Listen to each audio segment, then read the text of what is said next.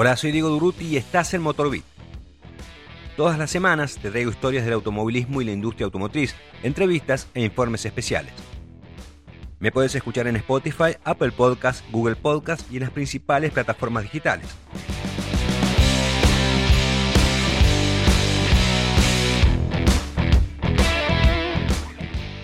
Hoy, la categoría Can-Am y el legendario Chaparral modelo 2J.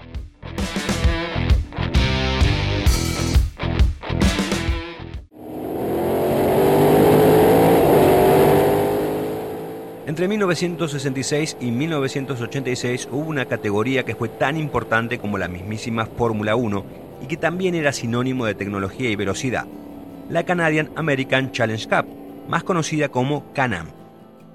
Este campeonato era fiscalizado por la Canadian Automobile Sport Clubs y el Sports Car Club of America tenía un calendario que les permitía a las estrellas de la Fórmula 1 probar su talento sobre los tremendos Sport prototipos que cumplían la homologación del Grupo 7 de la Federación Internacional del Automóvil. Su reglamento tenía mínimas limitaciones. Permitía chasis con una aerodinámica prácticamente sin restricciones y construidos con materiales exóticos, tales como el titanio. Se podían utilizar motores de cualquier cilindrada que estaban cerca de los 700 caballos, muchísimos más que la Fórmula 1. Tales eran las libertades en la motorización, que Penske desarrolló un impulsor con dos turbos que superó los 1000 caballos, mientras que en algún momento hubo motores que erogaban 1500 caballos en modo clasificación.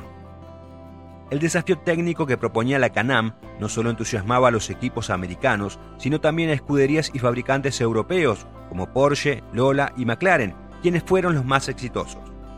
Incluso Ferrari desarrolló un vehículo para correr en esta serie, el Ferrari 712 Can-Am, equipado con el motor más grande jamás construido en Maranello, un 7 litros de 12 cilindros de 680 caballos que pretendió, sin éxito, ganarle a los V8 de 8 litros de Chevrolet. Otro gran atractivo eran los altos premios económicos. De hecho, McLaren llegó a utilizar el dinero ganado en la Can-Am para financiar su participación en el Mundial de Fórmula 1. El apogeo de esta división fue entre 1966 y 1974, antes que la crisis energética de principios de la década de 1970 obligara a sus organizadores a realizar un replanteo por sus altos costos. Aquella época de oro de la Canam tuvo como campeones a los ingleses John Surtees y Jackie Oliver, los neozelandeses Bruce McLaren y Denny Hulme y los estadounidenses Peter Revson, George Follner y Mark Donoghue.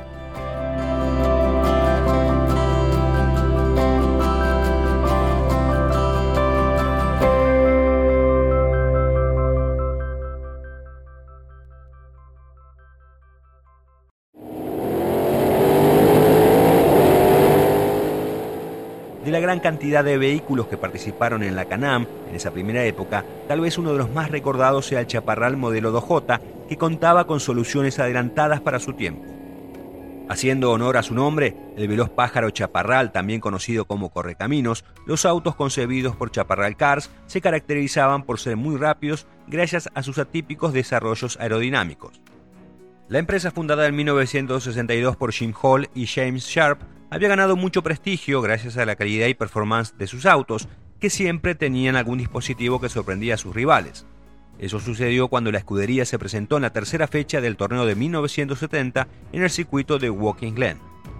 El auto parecía una caja de zapatos. No contaba ni con grandes alerones ni con flaps móviles, aditamentos que Chaparral ya había utilizado en sus anteriores modelos y que habían sido prohibidos por la Federación Internacional del Automóvil al considerar las piezas aerodinámicas móviles.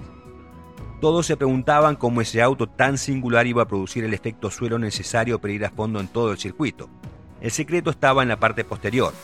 Ahí había dos ventiladores M109 Howitzer de 17 pulgadas impulsados por un motor de 45 caballos de una motonieve que eran capaces de succionar más de 273 metros cúbicos de aire por un minuto a 6.000 revoluciones. El objetivo de los ventiladores era chupar el aire que había debajo del coche para lograr un mayor agarre y tener una mejor maniobrabilidad a cualquier velocidad. Para contener la succión se utilizaban unos faldones de plástico en la parte inferior del vehículo.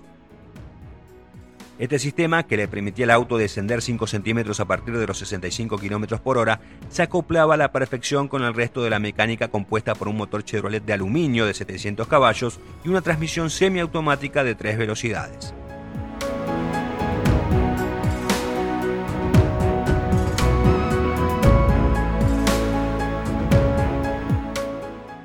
El fin de semana de su estreno, el modelo 2J no solo asombró por sus características, sino también por su piloto el escocés Jackie Stewart, que por ese entonces había ganado el primero de sus tres títulos en la Fórmula 1.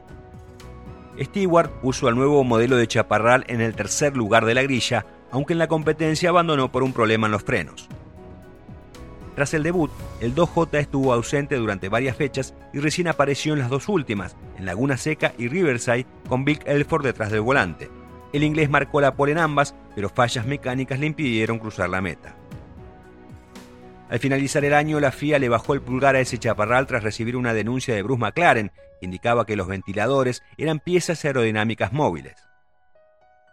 En Chaparral Cars no pusieron mucha objeción al asunto al considerar que el auto era tan veloz como peligroso, y así fue que, de un día para el otro, el 2J quedó en desuso. Sin embargo, el concepto puesto en práctica por Chaparral Car se mantuvo vivo. En 1978, por ejemplo, Brabham comprobó su eficacia con el Brabham BT46B. El vehículo, que tenía un ventilador detrás, debutó y ganó con el austríaco Niki Lauda en el Gran Premio de Suecia, aunque fue prohibido en la carrera siguiente por el mismo motivo que le habían bajado el pulgar al 2J en la Canam. Pero las posibilidades del sistema siempre quedaron en la mente del ingeniero sudafricano Gordon Murray, diseñador de aquel F1, Así lo demostró con su deportivo T50, que fue presentado en 2020 y que utiliza un ventilador para aumentar su eficiencia aerodinámica.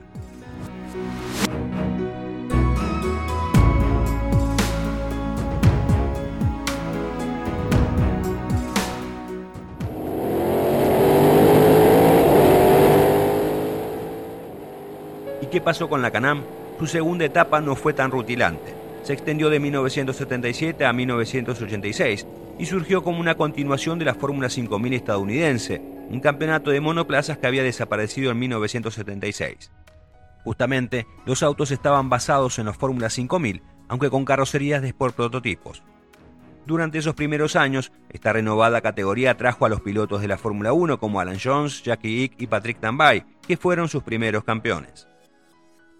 El campeonato finalmente se terminó tras la temporada de 1986, cuando los equipos y pilotos se pasaron al torneo IMSA GT. Aunque la Canam desapareció hace unos años, se la recuerda con cariño por ser esa categoría en la que la libertad no tenía límites, y el Chaparral modelo 2J una muestra de ello.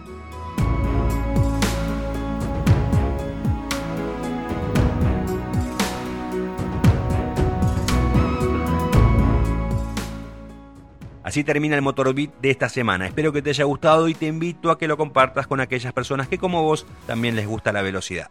Me puedes seguir en mis redes sociales en arroba Diego Durruti y también en las del podcast en arroba MotorbitARG. Hasta el próximo episodio.